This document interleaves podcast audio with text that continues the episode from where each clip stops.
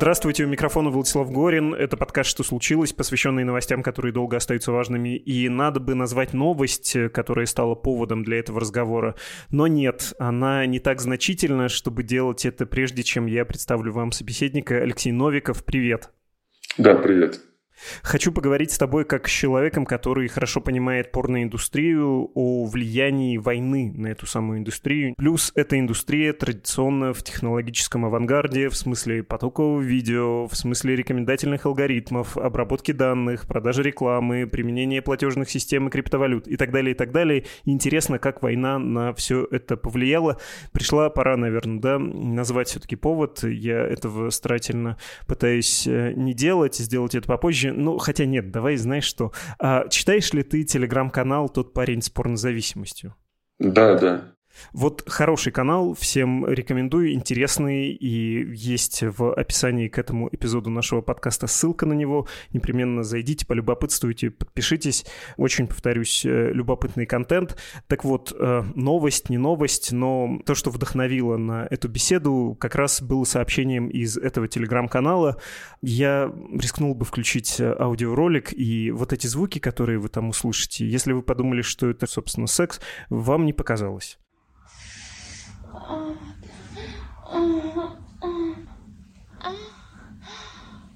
Aviasales.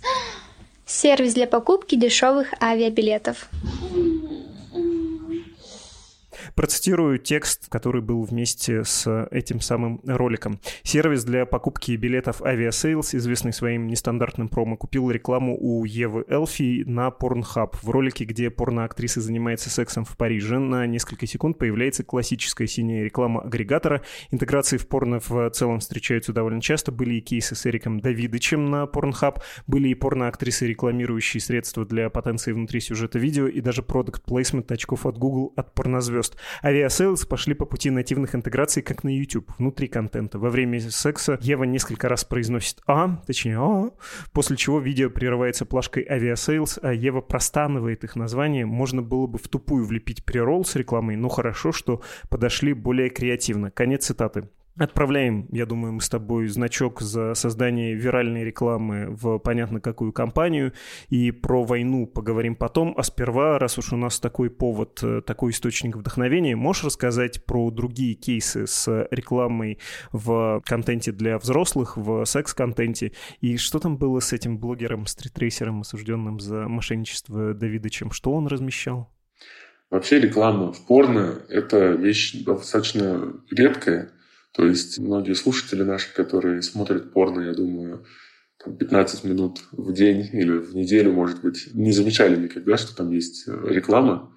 Но даже у российских блогеров-любителей, которые снимают на Pornhub и на OnlyFans контент, у них можно встретить рекламу средств для потенции, рекламу БАДов, рекламу гроубоксов, например. Гроубокс – это такие квадратные небольшие шкафы, в которых можно выращивать растения, в том числе запрещенные к распространению в некоторых странах. Крупные студии, крупные компании, они организовывали какие-то интеграции именно в порно, но последнее время особенно такого практически не случается, потому что порно сильно негативно стали относиться в Америке и в Европе из-за большого количества дел, связанных с роликами с насилием, роликами с несовершеннолетними и подобным. Может быть, слышали про историю с Порнхабом, который лишился 80% своего контента из-за этого скандала. Про это была не так давно большая документалка про то, как, э, собственно, системы автоматического, да, что ли, размещения и алгоритмов не были для этого приспособлены, и что компания извлекала из этого выгоду. И, в общем, довольно неохотно это удаляла. Да, прости, что влез со своими двумя копейками. Да, тут важно еще отметить, что до сих пор рекомендательные системы эту проблему решить не могут, потому что есть, например, отчет канадской полиции, который они сделали, так как MindGeek, компания, владеющая Pornhub, находится в Канаде. И поэтому канадская полиция реагировала на запросы роликов с насилием. И они заявили, что больше 50% этих роликов там прислали 500 или 600 видео, посмотрев человеку, а не машине, невозможно идентифицировать, было ли на них дано согласие участников, и нет ли на них насилия, или это насилие изображенное, то есть сделанное для того, чтобы сымитировать, чтобы привлечь больше просмотров. И это, в общем-то, да, мы немного отвлеклись, но в целом это основная сейчас проблема порноиндустрии на Западе, в Америке, в Европе. Это вот именно так по этому вопросу. По поводу рекламы вернусь. Э, Эрик Давидович появлялся в так называемых приролах. Это есть такая компания Traffic Junkie. Она занимается продажей трафика и рекламы на Pornhub и на другие адалт-платформы. Эта платформа принадлежит тоже Pornhub, тоже от компании MindGeek. И туда можно зайти и за деньги купить э, рекламу, ну, в целом, чего угодно, что одобрит модератор. То есть как приролы на Ютубе, там может появиться все, что не запрещено правилами. И для российских пользователей, и для пользователей СНГ в прошлом году, и, по-моему, даже год назад, показывалась реклама с Эриком Давидовичем, который рекламировал компанию по ремонту автомобилей. Он автоблогер, он появлялся с характерными фразами вроде «Дрочишь, да? Ну, отвлекись на секунду». Вот что-то такое. Вот. На это очень сильно обратили внимание зрители, потому что он появлялся внезапно, на несколько секунд в начале видео, когда ты хочешь посмотреть порно, не все оказались к этому готовы. Были и просто рекламные кампании. Ну, то есть там была Дженна Джеймсон, порноактриса, она в рекламе Adidas снималась. Такое тоже было, это было в нулевые. А сейчас, конечно, такое сложно представить. Хотя есть порноактрисы, которые активно участвуют в рекламе, но это, как правило, бывшие порноактрисы, то есть это Саша Грей, Лана Ротс, Райли Рид. Это вот такие очень большие имена. Мия Халифа. Очень большие имена. То есть это очень известные девушки, у которых там десятки, сотни миллионов просмотров. И они ушли из индустрии, и они вот сейчас участвуют в какой-то рекламе, там что-то рекламируют там, на YouTube-канале, они стали как бы инфлюенсерами. И многие из них еще и говорят очень плохо про свою предыдущую жизнь, про свою предыдущую работу, то есть порицают год, два, три, которые они снимались. И поэтому с ними активнее работают, потому что у них такая моральная позиция более подходящая под рекламу крупных брендов. Я не очень помню время, если честно, но это было в последние годы, когда российские компании, в общем-то, тоже размещали свою рекламу. Вспоминается до Aviasales в том же духе, и, в общем, тоже довольно это было весело сделано. Банк «Точка», который предлагал зрителям порноконтента в рекламе управлять бизнесом одной рукой. Я вот тебе сейчас в камеру показал правую, надо, конечно, левую показывать, поскольку я правша. Но и вот это точно реалии военного времени. Пригожин размещал размещал вот такую рекламу. Частная армия в мире. Мы ведем набор бойцов из всех регионов России. Не дрочи, а иди на работу в ЧВК «Вагнер». Не знаю, насколько это эффективно было, в смысле, насколько люди, которые смотрели порно-контент после того, как поглядели этот ролик, пошли записываться в ЧВК «Вагнер», но давай я тебя так спрошу. Были еще примеры появления войны в порноиндустрии, ну вот такого буквального на платформах в смысле влияния на контент? Да, во-первых, по поводу ЧВК Вагнера, тут да, важно проговорить. Я не пытаюсь там заступиться за Pornhub или за их компанию Traffic Junkie, о которой говорю до этого. Но просто чувака Вагнера появились вот как раз-таки в этих приролах, загрузив ролик, в котором вообще нет ничего про войну, там просто девушка обсасывает чупа-чупс, и идет вот этот текст, в котором опять же нет ни слова про войну.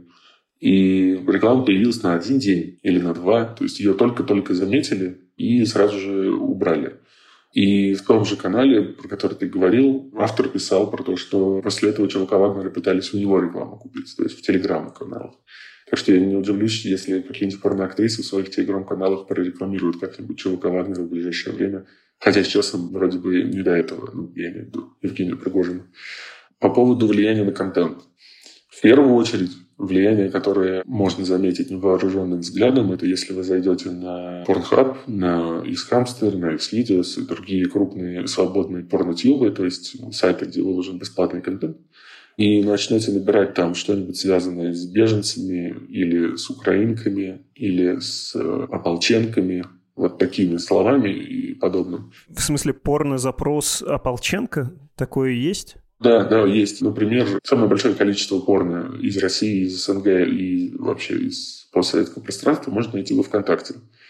Если там набрать ополченко и убрать безопасный поиск, можно найти много всего интересного. Вот. Большинство из этих роликов, если вы посмотрите, это просто кликбейт. То есть просто взяли видео случайное, написали ополченка, украинка, беженка, придумали кликбейтное название, типа там «приехал в Россию, получил чего-нибудь», ну и так далее.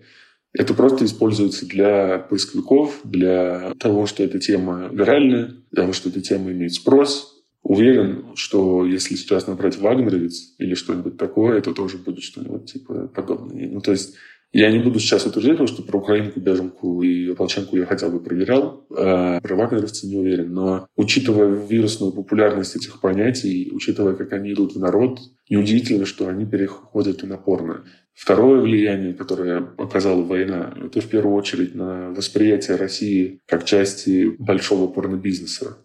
То есть, если вы зайдете в итоги порнохаба там два года назад, три года назад, для тех наших слушателей, которые не погружены, итоги порнохаба — это ежегодная статистика глобальная поисковых запросов и того, что больше всего нравится пользователям на основе больших данных. И в этой статистике каждый год была Россия, как одна из стран по количеству трафика. Она там была наравне с Украиной. В Украине меньше людей, трафик меньше, но процент от общего трафика Украина занимала тоже значительно, и там тоже встречалась Украина и итоги про Украину.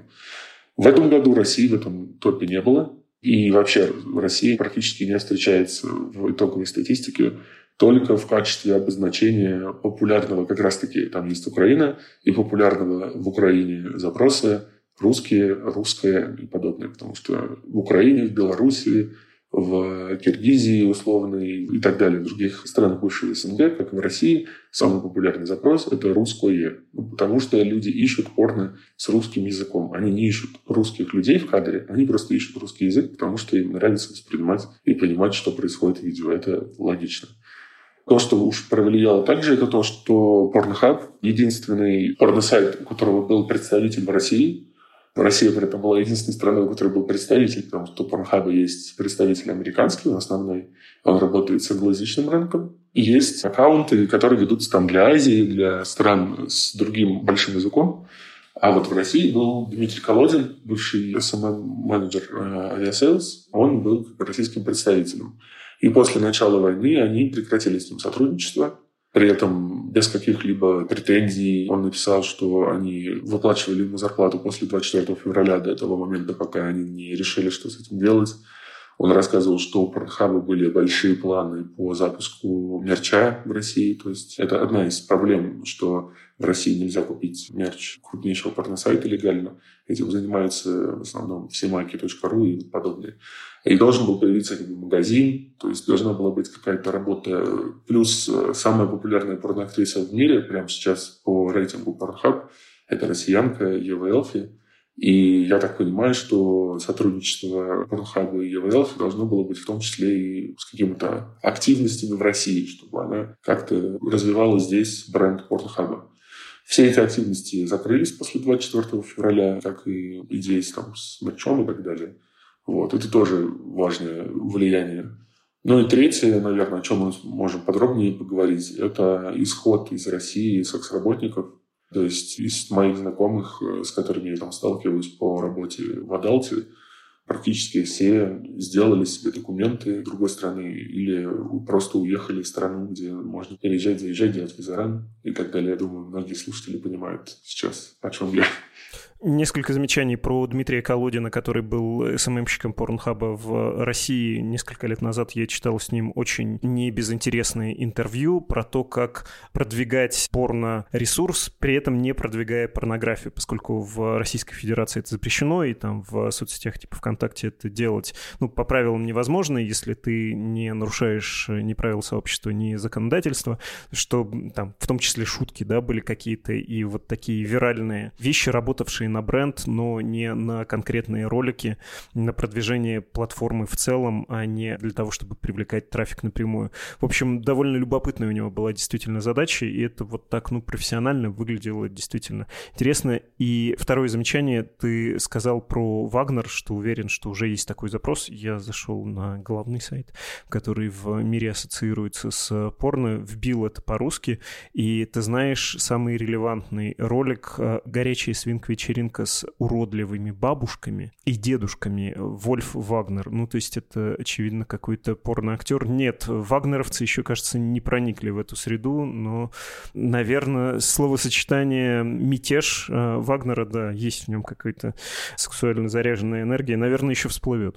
Да, тут просто важно еще да, сказать, что такие запросы русскоязычные, связанные с русскоязычными трендами, русскоязычными виральными темами, Лучше, опять же, проверять на главной платформе для порно именно в России, где больше всего смотрят порно из России, это ВКонтакте. Ну да, то есть там это как бы преследуется, на самом деле присутствует. Да, да. Как это преследуется? То есть ролики там во ВКонтакте постоянно удаляют, но какие-то те, которые не нарушают совсем законы, то есть я имею в виду там детское порно, зло, порно, насилие, некрофилия и тому подобное, такие ролики просто остаются под плашкой «безопасный поиск».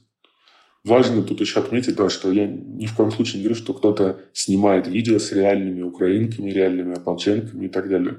Скорее, это просто элемент, э, там, есть такой сайт, порно 365, опять же, это наверное, после ВКонтакте второй по популярности в России ресурс именно для просмотра порно обычными пользователями, которые не погружены в контекст порно-сайтов, именно порно-актрис и всего подобного, а просто пишут порно в Гугле и переходят. Вот порно 365 Сайт известный своими названиями, как вот был такой сайт Donkey.com, там были странные названия, которые скриншотили и делали из них мемы.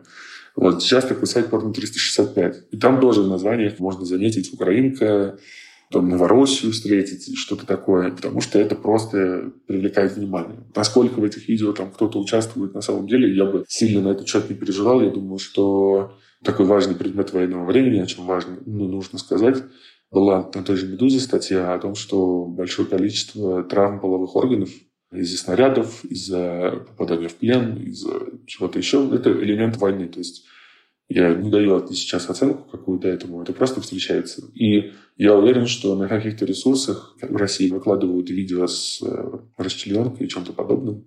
Я думаю, можно найти видео с насилием на войне, но я такого не встречал еще. И пока таких прецедентов, прям когда снимают изнасилование, которое можно идентифицировать как современное на войне, я пока такого не видел. Но учитывая опыты предыдущих войн, в том числе в Америке, когда, может, помните, такой ресурс Life League сделал свою популярность на войне в Ираке, там были ролики с э, сексуальным насилием, которые распространялись. Поэтому я, думаю, что можно найти подобное и с русскоязычными участниками. Или можно будет, да, довольно ужасно. У меня есть еще один небольшой уточняющий вопрос про контент и про влияние войны. Мой VPN показывает, что я нахожусь в Финляндии. Если я захожу на YouTube, я думал, честно говоря, что это уже закончилось. Э, первый раз у меня волосы зашевелились в 2022 году, буквально через несколько недель после начала войны, когда я это увидел. Но нет, недавно мне снова попалось, как раз это был прирол, ролик перед э, началом основного, который YouTube э, в качестве рекламы показывает жены из э, Украины и вообще славянские жены. Дескать, хорошо завести славянскую жену, и там модельные внешности такие нордические, светловолосые, голубоглазые женщины буквально как товар тебе предлагаются, тебе, видимо, как финскому мужчине, да. А второй тип э, роликов, который с 2022 года появился, сейчас их, кажется, тоже стало меньше, «Помоги Украине», да, вот смотри, бомбят Киев, не делай вид, что ты этого не знаешь, не делай вид, что путинские поставки нефти тебя не касаются, ты на заправке оплачиваешь войну. Такого тоже было довольно много. Сперва, сейчас поменьше. Были ролики, где Каца рекламировали, причем тоже на самых разных платформах, на видеосервисах, в том числе таких ограниченно легальных, да, про это давно известно. В случае спорно вот такое есть, ну, как в минус, жены из Украины, да, когда брачное агентство, и тут под большим сомнением этот нейтральный термин, да, можно использовать использовать, может, там вообще торговля людьми чем-то таким нехорошим попахивает. Так и условно в плюс, вот когда пытаются российскую, например, аудиторию, которая заходит посмотреть э, порно-ролик, пропагандировать, да, им, что ли, войну с той стороны. Да, я понимаю, про что ты. На многих порносайтах э, стоят э, Например, есть такой сайт Urban Dictionary, он, это не порно-сайт, это словарь уличного сленга и вообще свободного сленга. На него, если заходить, то там все время Россия бомбит Украину, помоги Украине, остановите смертельную войну. Россияне, там, фашисты, вот подобные штуки. Все это потому, что там стоят автоматически появляющиеся рекламы, которую они не ставят туда сами, эту рекламу. Она просто там ставится с помощью агрегаторов. И такой же можно встретить да, на порносайтах сейчас. Плюс есть порноактрисы, которые снимают актуалочку. То есть, есть, например, порноактриса Лоли Липс, русскоязычная, которая не живет в России – у нее есть порно-ролик про Собянина, есть порно-ролик про Роскомнадзор. Что, прости, порно-ролик про Собянина и про Роскомнадзор? Да, про Собянина это она снимала во время карантина, что она без QR-кода вышла, и вот ее ловят на улице и наказывают это. Вот. Прости, еще раз, еще раз. Эм, просто меня не видно, но у меня фейспал. Просто ты поразил меня. Хлопнуть бургер за Собянина, это, оказывается, не самое стыдное из того, что может быть. Так, так, так. Да, но это не реклама, если что. То есть она не рекламирует, она там стебется. Она очень оппозиционно настроенная. Про нее были новости, по-моему, может быть, даже на «Медузе», когда на нее была атака кремлеботов после того, как она начала топить за Навального и, короче, высказывать оппозиционные мысли у себя в телеграм-канале. И знак про нее писал, были журналисты, которые послали запросы на интервью, и у нее там ролик про Роскомнадзор, она просто там сидит в такой породиной голубую форму, и сзади у нее висят там за перечеркнутое лицо Навального или еще что-то. Ну, короче, это человек, который любит засовывать актуалочку в свои видео. И после начала войны многие порноактрисы перестали постить что-то новое, пропали, как многие создатели контента после 24 февраля. И я, естественно, не следил, были ли у нее ролики именно прям про войну. Но вот у меня есть э, актуальные, я уверен, что какие-то высказывания в новых видео можно найти. То есть это вот так отражается. То есть актуалка российская, она вот так может еще появляться. Да, то, что важно сказать про торговлю людьми, была статья о том, что часть девушек и женщин, которых вывозят в Россию, и те, которые уезжают сами в Польшу и Европу, сталкиваются с так называемыми перехватчиками. То есть это было в фильме «Заложница» с Левом Нисоном. То есть это мужчины, выслеживающие женщин около аэропортов, около вокзалов, около центров содержания, где им помогают для беженцев. То есть Важно здесь оговориться, что официальных подтвержденных данных, что с людьми каким-либо образом связано какое-либо государство, нет. То есть это, как правило, преступники, условные мошенники, ну, то есть торговцы людьми по факту, которые обманом заманивают девушек, говорят, вот здесь есть там квартира, можно в ней пожить, бесплатно, специально для беженцев, потом предлагают работу какую-нибудь и склоняют к секс-работе. Есть более насильственные истории, то есть когда похищают людей, когда людей отправляют в рабство накачанными наркотиками, когда людей отправляют в сексуальное рабство под угрозой смерти, избиения и насилия. Такие случаи тоже есть. Опять же, как и всегда, война очень сильно усложняет исследование вопросов, потому что очень много противоречивой информации с обеих сторон, потому что происходит не только столкновение взглядов, но и идеологическое. И поэтому мы только, скорее всего, в ближайшие годы узнаем, как именно секс-работа и секс-торговля происходила в момент войны, и как люди, которые уезжали в Европу, уезжали в Россию, оказались обмануты или заманены в какие-то преступные действия. И последнее еще важно сказать, что многие порноактрисы просто выступили против войны. «Нет войне» — это фраза, которую многие порноактрисы написали у себя в соцсетях. Ева Элфи, получая награду, сказала «занимайтесь любовью, а не войной» получали награду порно-Оскар, а военный Awards, это порно-Оскар условный. Многие порноактрисы, практически все, которые раньше как-либо приезжали в Россию или что-то, перестали приезжать и уехали как я говорил до этого, сделали документы других стран. Ну, то есть э, зритель порно, который хоть немного, если вот его интересует, что стоит за миром, вот, который он смотрит на Порнхабе, он точно знает, что порноактрисы на, них, на их жизнь повлияла война. Это безусловно. Давай про это подробнее поговорим. И вот ты сказал, что человек, который смотрит порно, про это знает. Ну, честно говоря, я бы сказал, что этот голос не самый громкий, что ли. Или он тише звучит, чем мог бы прозвучать. А если судить по прессе, ну, там бушуют, конечно, страсти, но главное из этих страстей, самое постыдное, это хайпажорство. Вот я могу просто привести набор заголовков, которые, то, что я сейчас сказал, могут проиллюстрировать. Известная порноактриса отказалась поставлять в Россию товары из-за войны в Украине. Речь про Мию Халифу, ты ее упоминал, бывшая порноактриса, и у нее есть э, своя линейка одежды. Сложишь оружие дам. Порноактриса из России выступила с предложением к Зеленскому видео. Нет, видео мы включать не будем. Речь про Лору Тейлор, тоже упомянутую уже. И в этом э, хайпажорском сюжете было продолжение. Украинская порноактриса Адель Асанти ответила ей, цитирую, «Лучше бы Лора Тейлор села своим влагалищем Путину на лицо, тогда бы война и закончилась». Следующий заголовок. Российская порноактриса назвала Крым украинским, а военных РФ убийцами и мародерами. Это про Элли Брилсон. И российскую актрису Еву Элфи, ты ее упоминал только что, внесли в базу миротворцы за съемки в Крыму. Не везде может, да, получается, она долететь с Aviasales ом. Ну, в общем, э, повторюсь, целая вселенная, я бы сказал, что, кажется, влияние у этих людей могло бы быть, у этих женщин в первую очередь, больше, и их голос мог бы прозвучать основательнее, или я тут какие-то безумно самонадеянные претензии им предъявляю? Нет, это вполне логично. Сейчас такое время, когда от всех сейчас ждут более громких, ярких, понятных, четких заявлений, обозначения позиции. И это вполне логично, что такое возникает. Но порноактрисы, как и секс-работники в целом, важно это помнить. Люди, которые занимаются, находясь в России, около запрещенным действием. То есть в России запрещено распространение и производство порнографии. Из-за этого порноактрисы сталкиваются с э, тем, что они, например, буквально налоги не могут платить, если они с порнхаба зарабатывают что-то.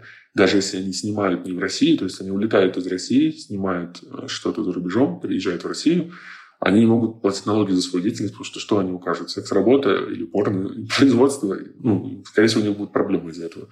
И это в целом люди, которые не очень настроены на активизм, на какие-то громкие заявления. То есть они не хотят светиться, не хотят о себе громко заявлять, и чтобы замечали их и так далее, потому что Тут тоже важно отметить, что в России в целом женщины, живущие сексуальной, открытой жизнью, не то чтобы принимаются обществом. Скажу грубо, если девушка, которая занимается сексом с кем хочет, еще и порноактриса, то она шлюха в квадрате, по мнению общества.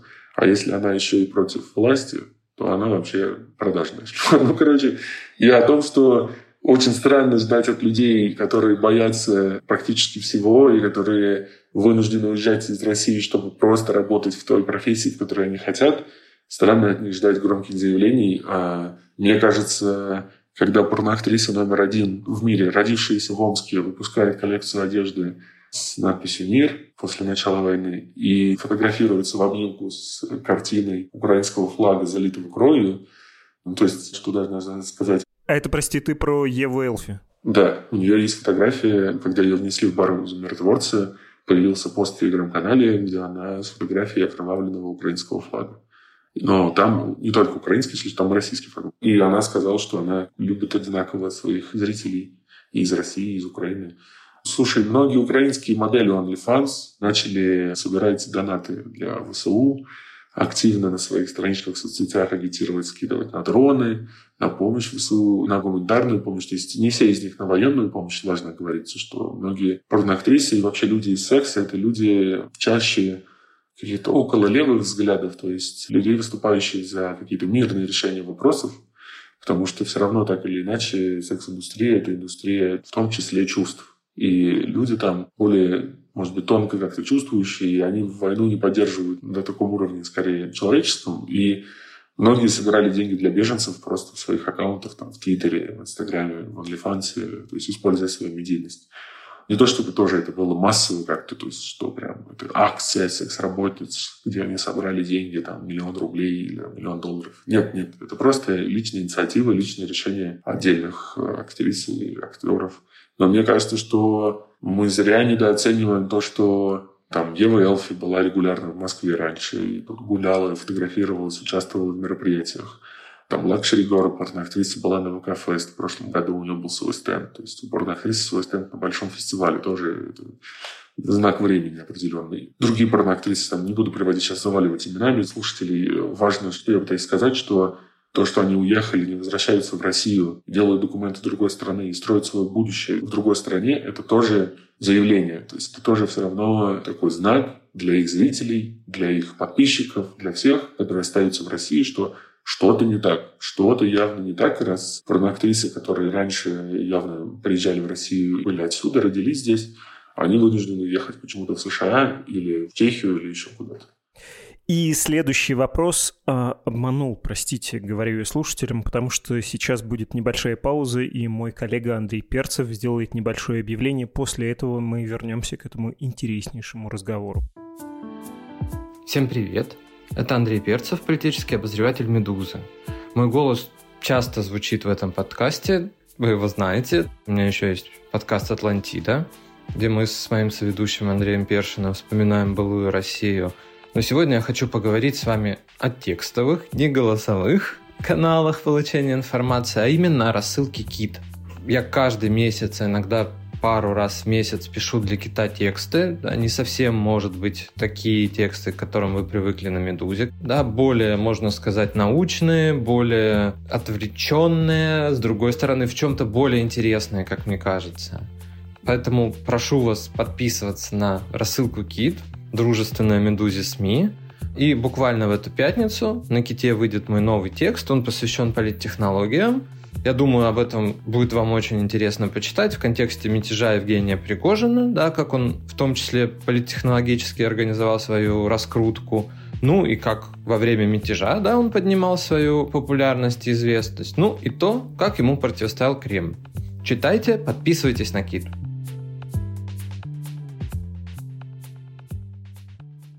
Еще раз прошу прощения за этот небольшой обман. Ну, как это называется у блогеров? Интеграция, да? Она важна для нас и для наших друзей из рассылки Кит. Непременно подпишитесь на нее, хотя бы чтобы читать тексты Андрея, которого, я знаю, вы очень любите. Ну а теперь мы продолжаем разговор без обмана и без новых пауз.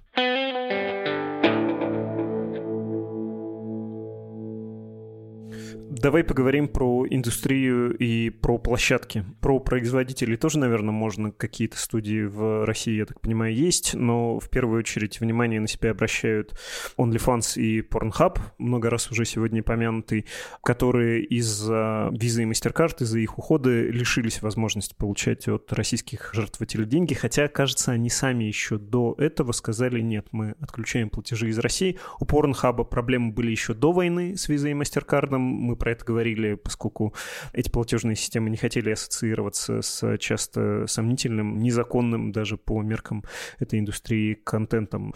И платформы, насколько я понимаю, перешли на криптовалюту, да? Да, большинство платформ сейчас основной способ заплатить за порно – это криптовалюта, да. Ну или если у вас есть карта американского банка, но не в случае с Порнхабом. С Порнхабом только криптовалюта. Как это произошло? Сначала, когда только война началась, появились слухи, что Pornhub OnlyFans уходит из России вообще просто заблокируют в России, их нельзя будет там посмотреть, оплатить из России. Это все были шапкозакидательские настроения, ничего из этого не произошло. Просто OnlyFans поставил на логотип украинский флаг и после этого ограничил платежи из России. Это действительно было. Но это было связано, опять же, очень важно отметить, как и там, уход многих компаний из России. Это связано с тем, что после начала войны были ограничены переводы иностранной валюты из России, в том числе для бизнеса. И переводы из России с визой и MasterCard, с их санкциями, и с тем, что ввел Центробанк по количеству вывода денег для иностранного бизнеса, Здесь просто стало трудно работать, выводить отсюда деньги и получать деньги от россиян. То есть это не то, чтобы было какое-то, опять же, идеологическое заявление. А потом уже, когда война закрепилась в сознании, OnlyFans в том числе начал ограничивать работу с секс-работницами, то есть ограничивать выплаты для российских секс-работниц и секс-работниц вообще с российскими аккаунтами. Спасибо Еве Элфи, которая подняла обсуждение этого вопроса у себя в соцсетях, начала писать OnlyFans. По-моему, она дала короткое интервью какому-то западному изданию, что так быть не должно, что если у нас российский аккаунт, значит, мы поддерживаем войну. И им разрешили эти платежи. Сейчас вроде как снова ограничили уже окончательно, но, по-моему, если у тебя уже есть российский аккаунт верифицированный, ты уже работаешь как секс-работник там, то еще можно выводить деньги. Но вот завести новый аккаунт на российскую карту, на российские документы невозможно. Поэтому после начала войны ну, нет статистики, к сожалению, опять же, потому что статистика, связанная с секс-работой, не ведется в русскоязычных странах практически. Но по каким-то личным историям можно было отследить, что, как я и говорил, секс-работницы, которые там, занимаются OnlyFans, вебкамом и порно, уехали в другие страны, в том числе, чтобы сделать документы других стран, чтобы по этим документам зарегистрировать аккаунты и получать деньги, иметь возможность работать. То есть это ничем не отличается в этом плане от YouTube, который после начала войны ограничил создание аккаунтов AdSense, это рекламные кабинеты AdSense, через которые выводится монетизация – и сейчас создать рекламный кабинет AdSense на российский адрес и на российский паспорт невозможно. Раньше это было возможно. Теперь, чтобы получать монетизацию с YouTube, нужен аккаунт на иностранные документы. Такой же принцип абсолютно у Pornhub, у OnlyFans, у большинства, к сожалению, платформ, потому что они не могут работать с российскими документами и платежными системами. Угу. У меня есть еще вопрос по студиям и по производителям. Я понял, что я совершенно неважно себе представляю, как это сейчас устроено, поскольку я черпаю свои знания из а, разговора той же Евы Элфи. Много раз мы ее упоминали, но это действительно актриса номер один не только из российских, но вообще в мире, да, одна из самых популярных порноактрис сейчас. Она давала интервью, это тоже был подкаст э, Даниле Поперечному, и из того, что она говорила, я понял, что там случилось революция на вроде той, что произошла благодаря YouTube в остальном, да, интернете. Ну, то есть, если ты актриса, тебе не обязательно сотрудничать со студиями. Это не настолько выгодно и хорошо, как если ты строишь личный бренд и благодаря OnlyFans и другим платформам зарабатываешь как самозанятые, да, так это можно описать. Э, что с производителями в России и что с ними стало из-за войны? Ну и заодно оцени вот эту мою картину мира, насколько она адекватна, что ли. Начну с картины мира и коротко подведу к платформам. Порноиндустрии, как и в индустрии любого большого развлекательного контента, за последние 20 лет было две маленьких революции. Первая маленькая революция случилась в начале 2000-х, когда крупнейшие порностудии, может быть, слушатели обращали на это внимание, но многие студии в нулевые перестали снимать порнофильмы и начали снимать порносцены перестали снимать крупнобюджетные большие истории и начали делать ролики для порно-сайтов. Почему это произошло? Потому что появился широкополосный интернет, и вместе с ним появились так называемые порнотюбы. Это YouPorn, это Pornhub, это их хамстер и так далее. Куда начали нарезать порнофильмы, выкладывать бесплатно, и зрители начали смотреть бесплатно. И все студии обанкротились. И порноиндустрия, какой она была, перестала существовать где-то там 2004 вот там 2006 год. После этого произошел бум порнотюбов и интернет-порно. Прости, мне кажется, тут э, мы должны не забывать о личной оценке. У меня есть э, лично травмирующие меня воспоминания. У меня сестра старше меня на год, и как-то к ней пришли подружки. Это был э, конец 90-х, не помню какой год. И они принесли кассету с названием «Пенетратор 2», и включили, и это был «Терминатор 2», но с порносюжетами. Там, где в «Терминаторе» убивают, в «Пенетраторе» был секс, и, ну, не помню, я был каким-то ранним подростком, и меня так это шокировало. Я так любил этот фильм, в смысле «Терминатор», и, и это все испортило для меня. И, ну, и неловкость была в том, что девочки-то, они тоже довольно взрослые были, они пришли и смотрели это как, ну, не знаю, до этого приходили к нам на видеомагнитофоне, смотрели «Титаник». И с теми же каменными лицами, но все каменеющими. Они досмотрели до конца. Да, надо было это кому-то рассказать. Решил рассказать тебе и слушателям. Если у тебя есть тоже травмирующие истории, поделись, пожалуйста. Всем всем нам станет легче. Да, да. Э, слушай, травмирующих историй про порно достаточно. Для слушателей открою мир травмирующих, возможно, событий, но уверен, что кому-то это заинтересует. Если у вас есть любимый фильм, любимый персонаж, любимый мультик, любимая игра или книга, наберите имя этого персонажа в гугле и рядом напишите Rule 34 на английском увидите очень много нового, интересного. Главное, делайте это с VPN, главное, делайте это с отблоком, чтобы не заразить себя каким-нибудь неприятным вирусом от этих сайтов. Но поверьте мне, я как человек, который когда-то набрал степлер Rule 34 и увидел, как степлер трахает бумагу, вы правда удивитесь, поверьте мне. Rule 34, правило 34, что на любой контент есть порно-версия, правильно? Верно, верно. Да, мы говорили о революциях, э, о том, как э, большие фильмы сменились роликами. И вторая революция. Да, и вторая революция произошла, когда была пандемия. Ну, она произошла чуть раньше, но ее просто не было заметно. А вот когда произошла пандемия, это стало очень сильно заметно. Что любительское порно и порно, которое люди снимают самостоятельно у себя дома, оно популярнее и востребованнее, чем студийное порно, которое требует там, сценария, денег, продакшена и так далее. И почему это стало заметным в пандемию? Потому что крупные студии, там Reality Kings, Naughty America, Brothers и подобные названия, уверен, многим знакомые, вдруг начали выкладывать просто ролик, который сняла порноактриса у себя со своим парнем, но с подписью типа Reality Kings. То есть они просто начали покупать такой контент, вместо того, чтобы тратить деньги на студии и на все, они начали покупать контент у домашних производителей и продавать его у себя на платформе. То есть, таким образом, произошло две очень важных вещи. Сначала порно очень сильно обесценилось, а потом порно перешло под контроль тех, кто его производит, чего не было никогда. И поэтому порно сильно меняется, потому что в начале, там, 70-е, 80-е, когда порно только появилось, те, кто участвует в порно, то есть порноактеры и порноактрисы, чаще получали очень мало денег. Девушки делали это вынужденно, под наркотиками, под угрозой насилия, из-за того, что им нечего есть и так далее. А сейчас совершенно другая история. Сейчас студии заинтересованы в том, чтобы девушки и парни, в первую очередь девушки, потому что порно – это патриархальная система, и только 30% потребителей порно – женщины. И девушки могут сами производить то, что они хотят, на своих условиях, с кем они хотят, как они хотят. И отдавать это студиям, эти просто такие, хорошо, мы покупаем. Это вот две таких очень важных сдвига в индустрии развлечений с точки зрения порно. Тут не надо нахваливать, переоценивать эту гуманизацию, но та же Гева Элфи или, во всяком случае, самые успешные из актрис в индустрии действительно могут с большим пространством диктовать собственные правила.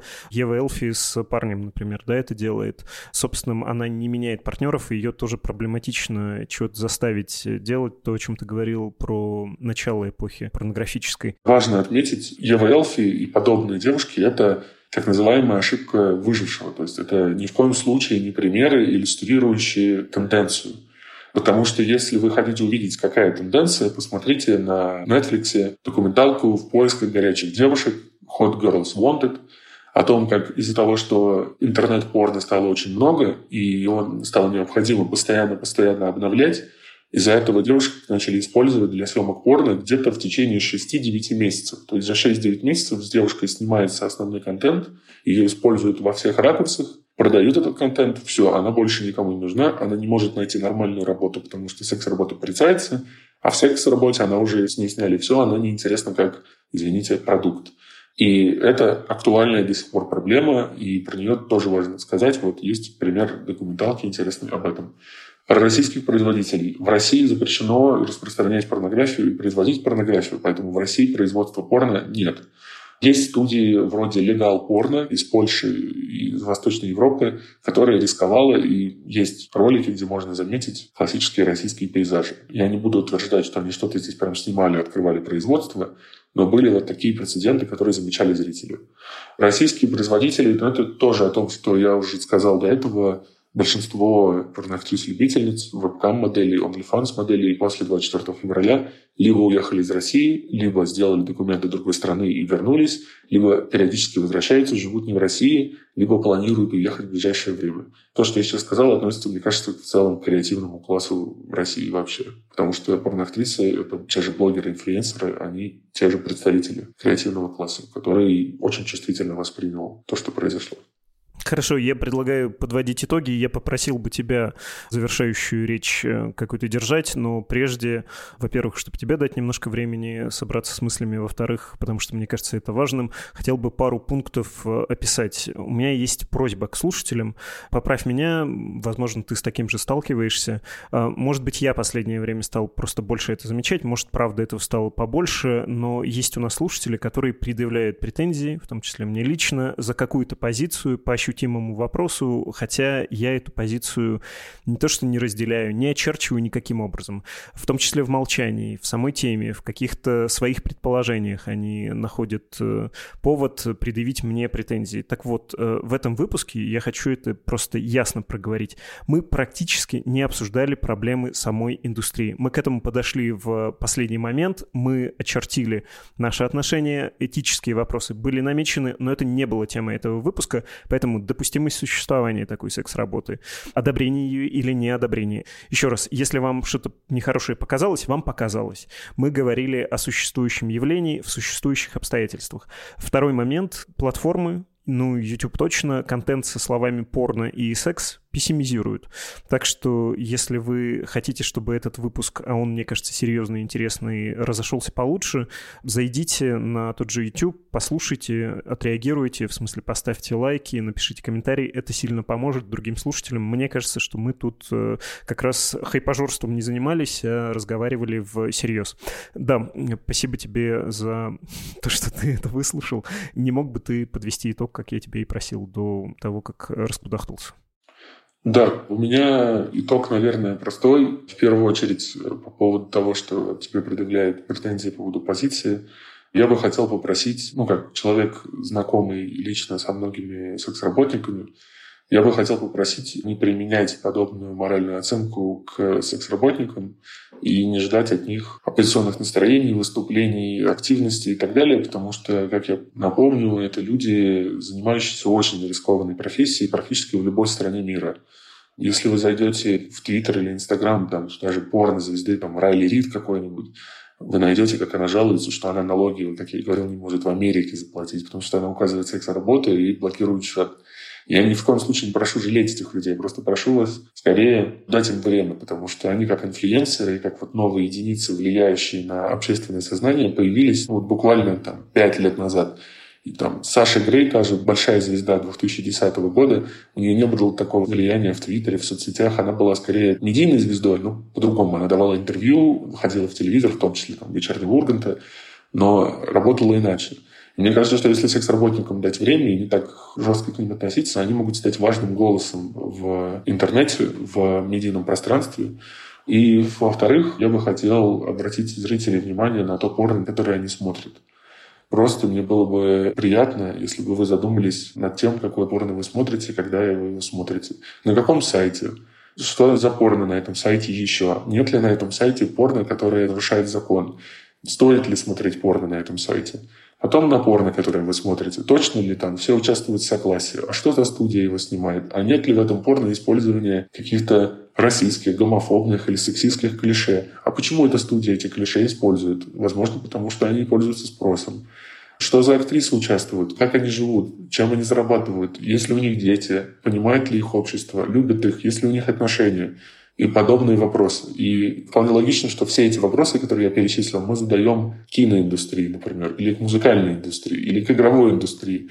Но почему-то, когда задаешь эти вопросы к порноиндустрии, к секс-индустрии, люди удивляются, типа, да какая разница, как живут эти торгующие телом, типа, люди, вообще не важно, что у них за интересы и прочее.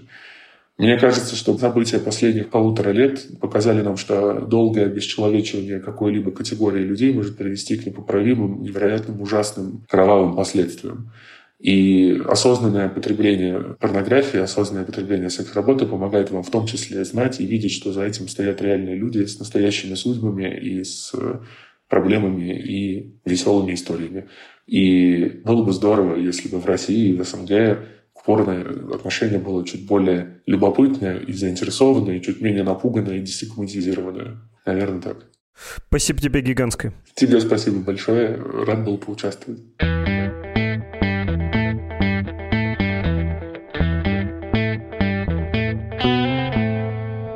Закону жанра как-то шутливо, да, нужно напомнить дежурное, что есть приложение «Медузы», хорошо бы его скачать и обновить. Там настоящий взрослый запрещенный контент. Ну, что-то как-то не хочется шутить, потому что глупо это просто увидел голую женщину и такой хихи-ха-ха. По-школьному будет. Ну, так что, простите, скучно вам, просто про это напомню. «Медуза» признана в Российской Федерации нежелательной, ее ресурсы заблокированы, поэтому если вы хотите получать независимую информацию, а мы публикуем независимую информацию, информацию. Мы верим в идеалы объективистской журналистики. Пожалуйста, обзаведитесь приложением, обновите его. Это важно, это главная платформа. Кроме того, есть соцсети, первейшие из которых теперь Telegram, Медуза Live называется. Там у нас очень приличная аудитория, поэтому называю именно эту площадку первейшей. Ну и, конечно, Инстаграм, запрещенный в России, заблокированный, но в него можно заходить через VPN. Любые удобные вам соцсети, подпишитесь на них, пожалуйста. Если хотите поддержать нас материально, это тоже легко сделать. В описании к этому эпизоду есть ссылка на материал «Как помочь Медузе». Там все хорошо объяснено, в том числе про риски, почему не стоит делать этого из России и из каких еще стран не стоит этого делать, чтобы Российская Федерация не увидела вашу связь с нежелательной организацией. Все это очень важно, поэтому, пожалуйста, если вы давно раздумывали, не поддержать ли наше издание, и вот теперь наконец решились, зайдите и поддержите. Мы существуем за ваш счет. Это краткая выжимка из того самого материала, и никто, кроме вас, не может обеспечить нашу работу. Таковы теперь условия существования независимой журналистики на русском языке. Не на рекламе же нам зарабатывать. Это еще несколько лет назад нам запретили по большому-то счету. Ну что ж, произнес все важное. Сегодня предлагаю не читать ваши письма, потому что был довольно продолжительный по времени эпизод. Но если у вас есть идеи, которыми вы хотели бы поделиться, впечатления, эмоции, пишите на адрес подкаста собакамедуза.io. Это был «Что случилось?» подкаст о новостях, которые долго остаются важными. Всего доброго, до встречи. Thank you.